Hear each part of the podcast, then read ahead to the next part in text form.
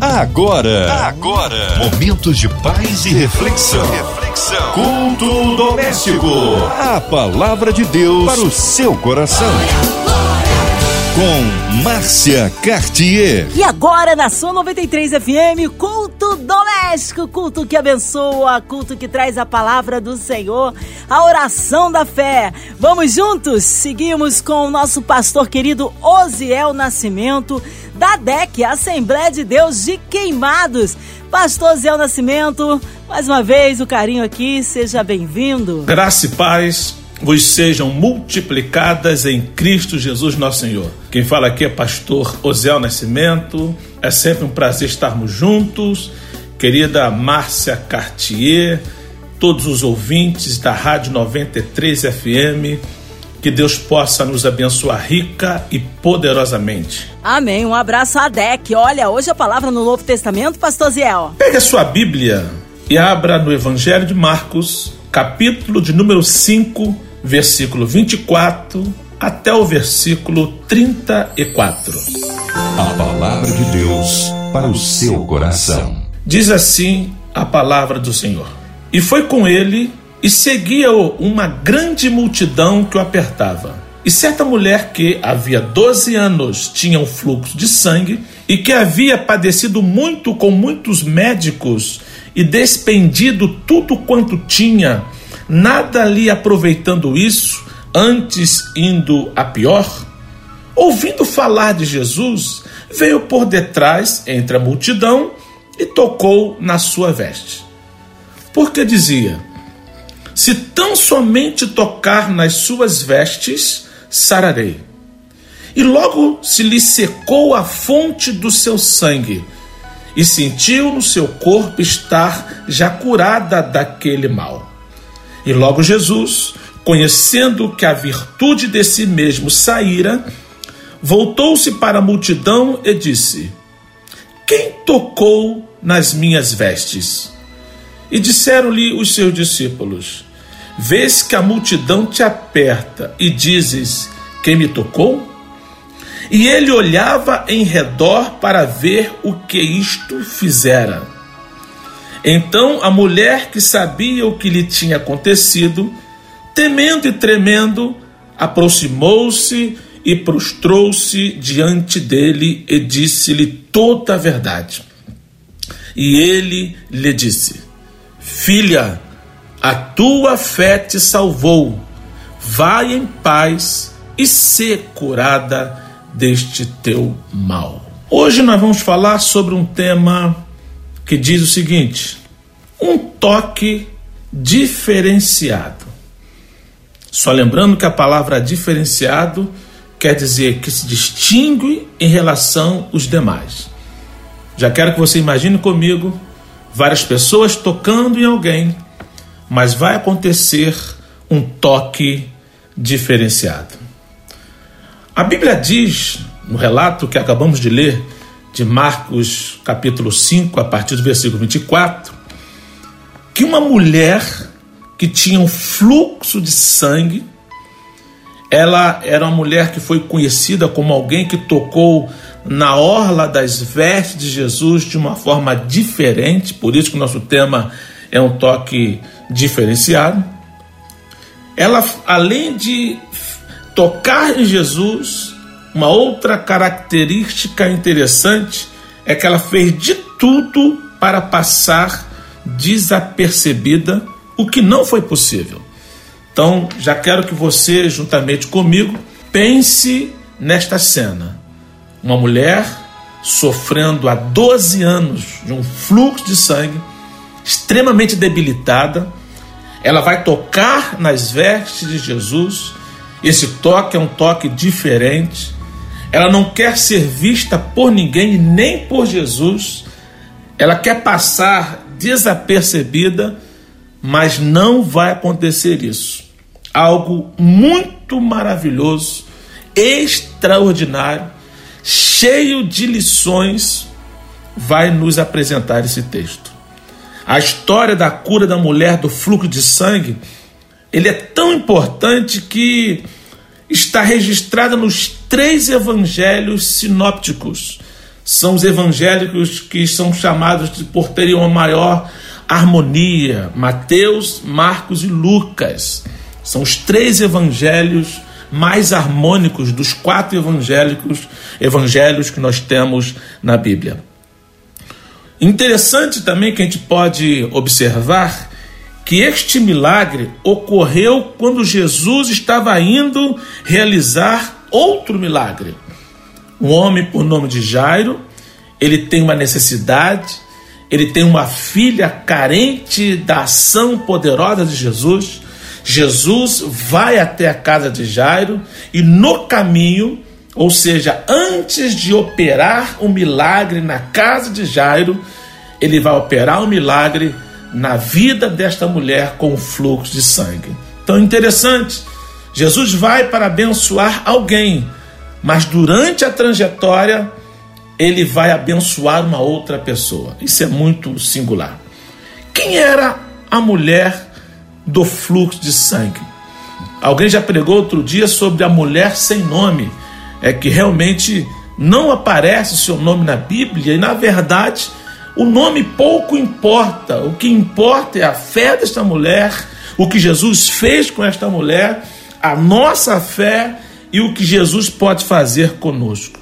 Tudo o que se sabe é que provavelmente ela era uma moradora da cidade de Cafarnaum, já que Jesus passava por aqueles lugares.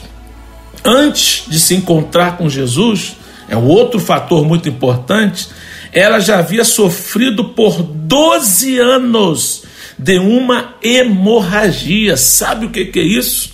12 anos sofrendo com uma hemorragia. O fluxo sanguíneo daquela mulher era constante ou pelo menos frequente.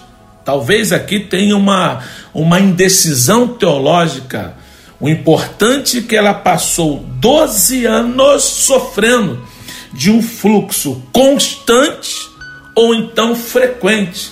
Volta e meia, o fluxo vinha, saía, voltava, outra vez. Era uma luta incessante.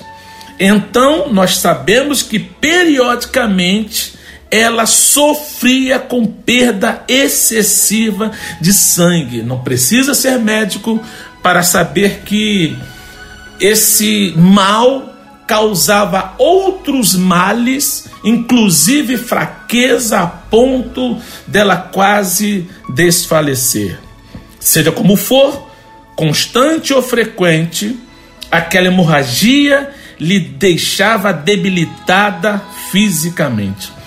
Além disso, o fluxo de sangue também a tornava impura, segundo a lei mosaica se você tiver curiosidade, vai lá em Levítico capítulo 15, versículo 19, você vai perceber que uma situação como esta caracterizava que a pessoa que estava é, com este fluxo se tornava impura e não podia de forma alguma é, interagir, participar, se envolver com as coisas da sociedade.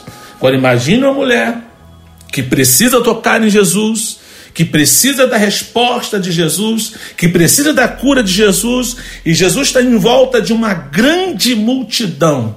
E ela não pode é, viver em sociedade, ela está impedida. É uma outra situação que ela vai ter que enfrentar, por isso que ela vai tocar de uma forma diferenciada.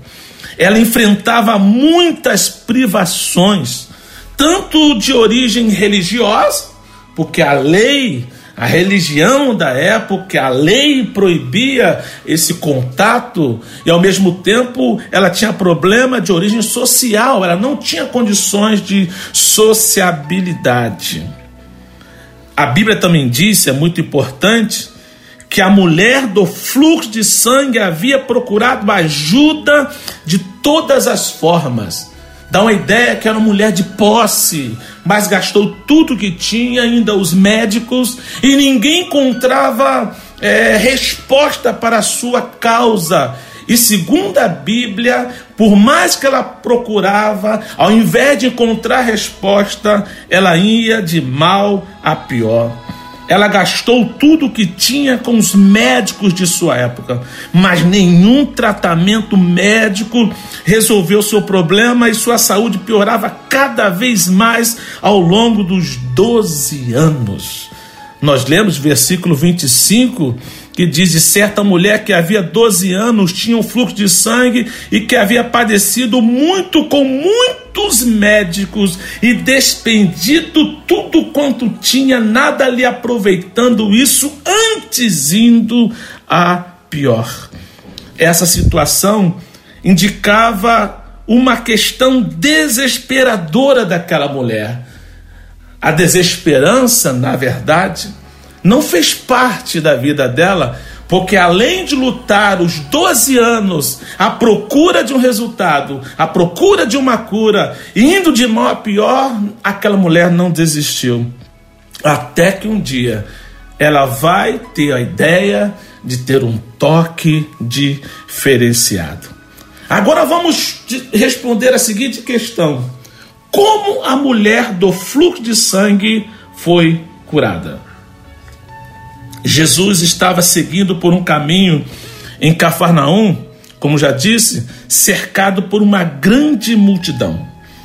Ele já havia curado muitas pessoas naquela região. Então era natural que as pessoas o acompanhassem. Então, quem sabe, aquela multidão era formada por curiosos, com pessoas interessadas em alguma cura, ou quem sabe as pessoas estavam ali simplesmente porque não tinham o que fazer, das maiores curiosidade, necessidade, não tem o que fazer, mas a multidão estava ali cercando Jesus.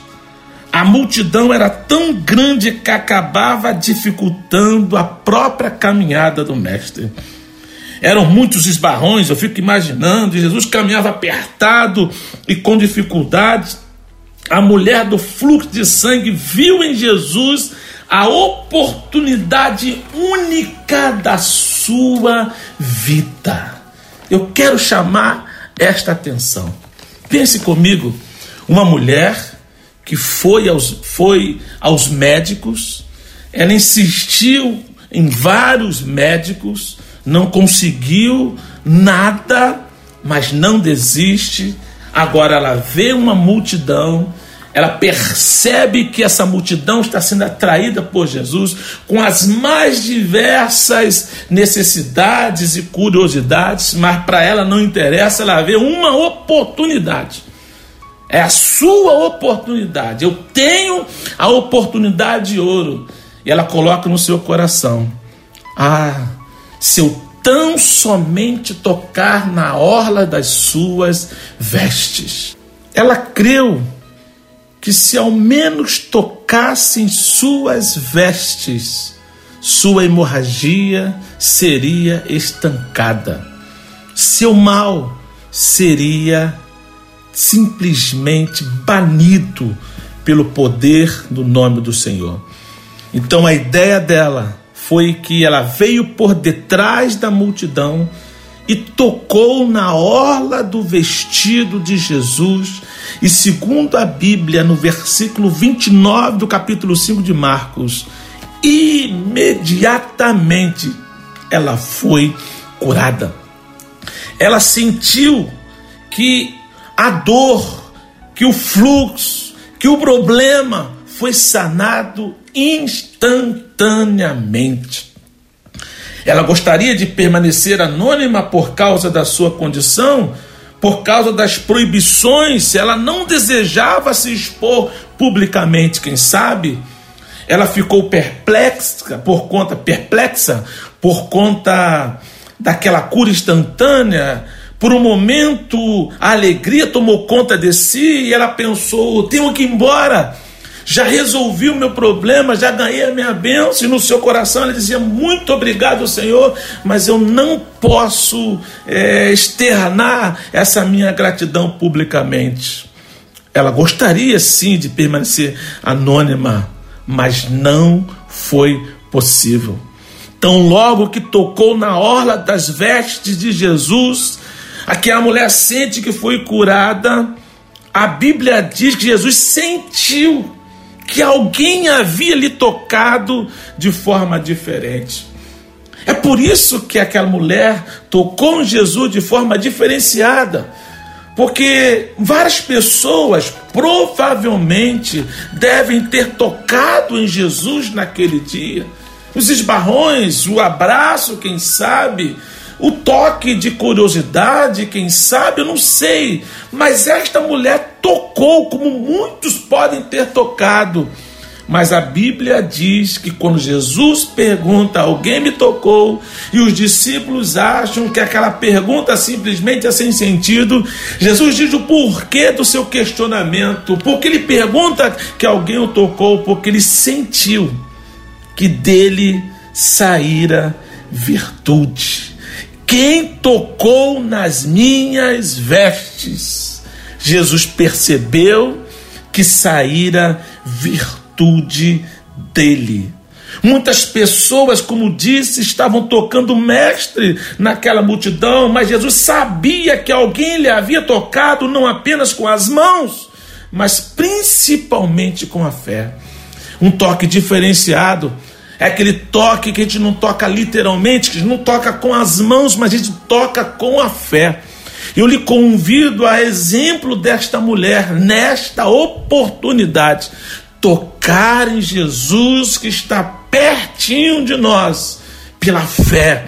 E você também vai receber aquilo que você precisa para a glória e honra do nome do Senhor Jesus quem tocou nas minhas vestes. Jesus continua falando: tem alguém disposto a tocar diferenciadamente?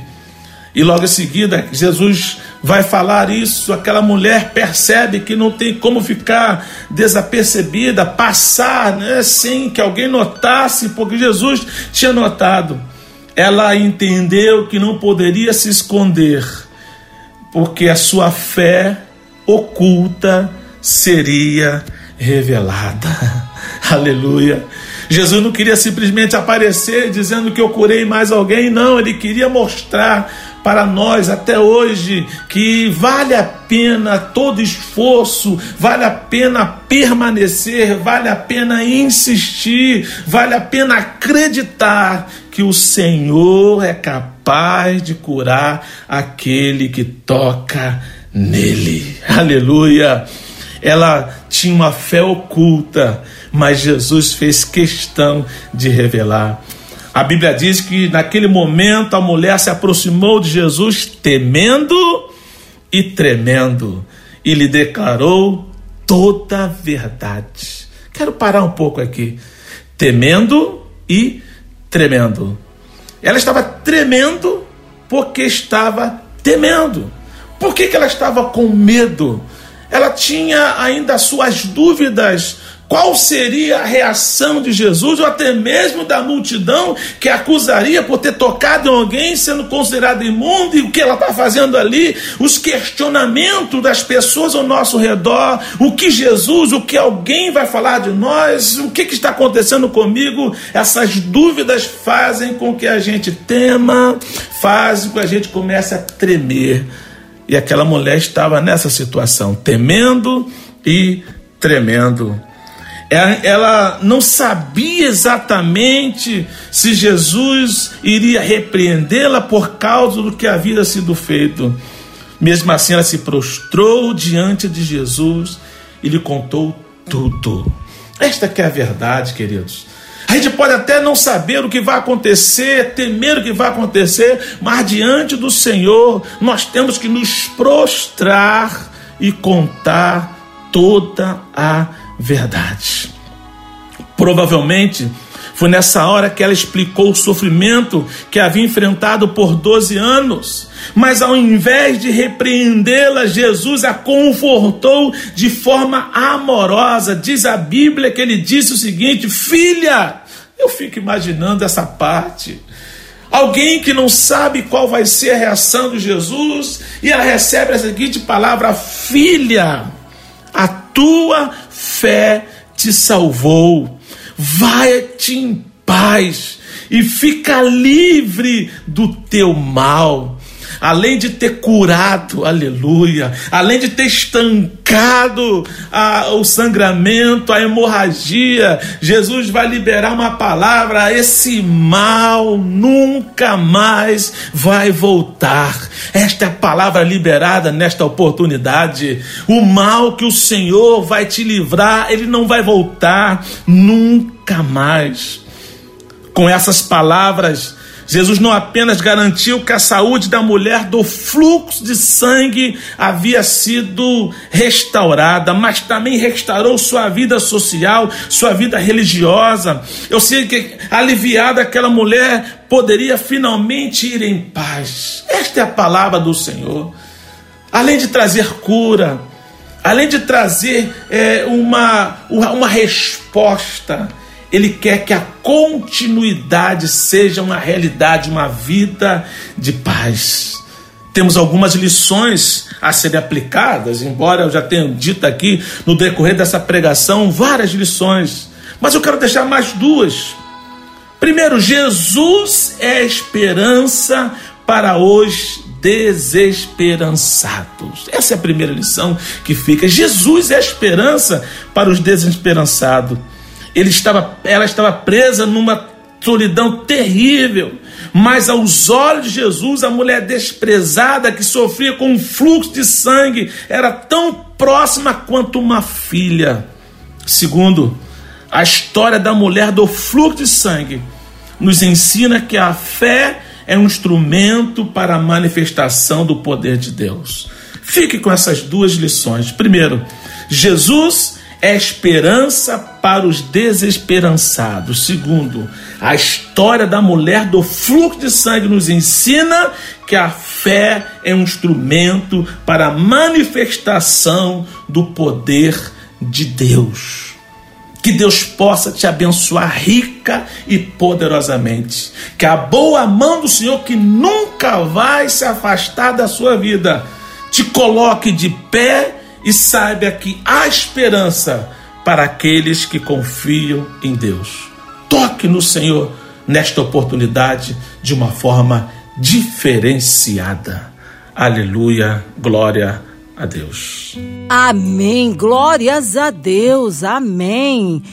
Foi abençoado, fomos sim edificados no Senhor, mas nessa hora é hora de oração e queremos unir a minha fé, a sua fé, a fé do nosso querido pastor Zé Nascimento nós cremos no poder da oração, incluindo aí os nossos irmãos que estão hospitalizados, encarcerados, que estão aí precisando do socorro de Deus, no consolo do coração pela perda de um ente querido, com um coraçãozinho lutado, pela cidade do Rio de Janeiro, pelas famílias, pelo nosso Brasil, pelas nossas igrejas, missionários em campo, pelos nossos pastores, pelo pastor Zé Nascimento, sua vida, família e ministério, pela equipe da 93 FM, nossa querida irmã Evelise de Oliveira, Marina de Oliveira, Andréa Mari Família, Cristina Xista Família, nosso irmão sonoplasta Fabiano e toda a sua família. Vamos orar pelas nossas crianças, nossos vovôs, nossos jovens, pelas autoridades governamentais, por todos os setores profissionais. Nós queremos também incluir aí o nosso presidente. Olha, que o Senhor dê sabedoria. Vamos orar, nós cremos um Deus de misericórdia e poder. Pastor Zé Nascimento, oremos. Pai querido, exaltamos o teu nome na beleza da sua santidade que tu és Deus, está no controle da nossa vida. Te damos graças por esta oportunidade.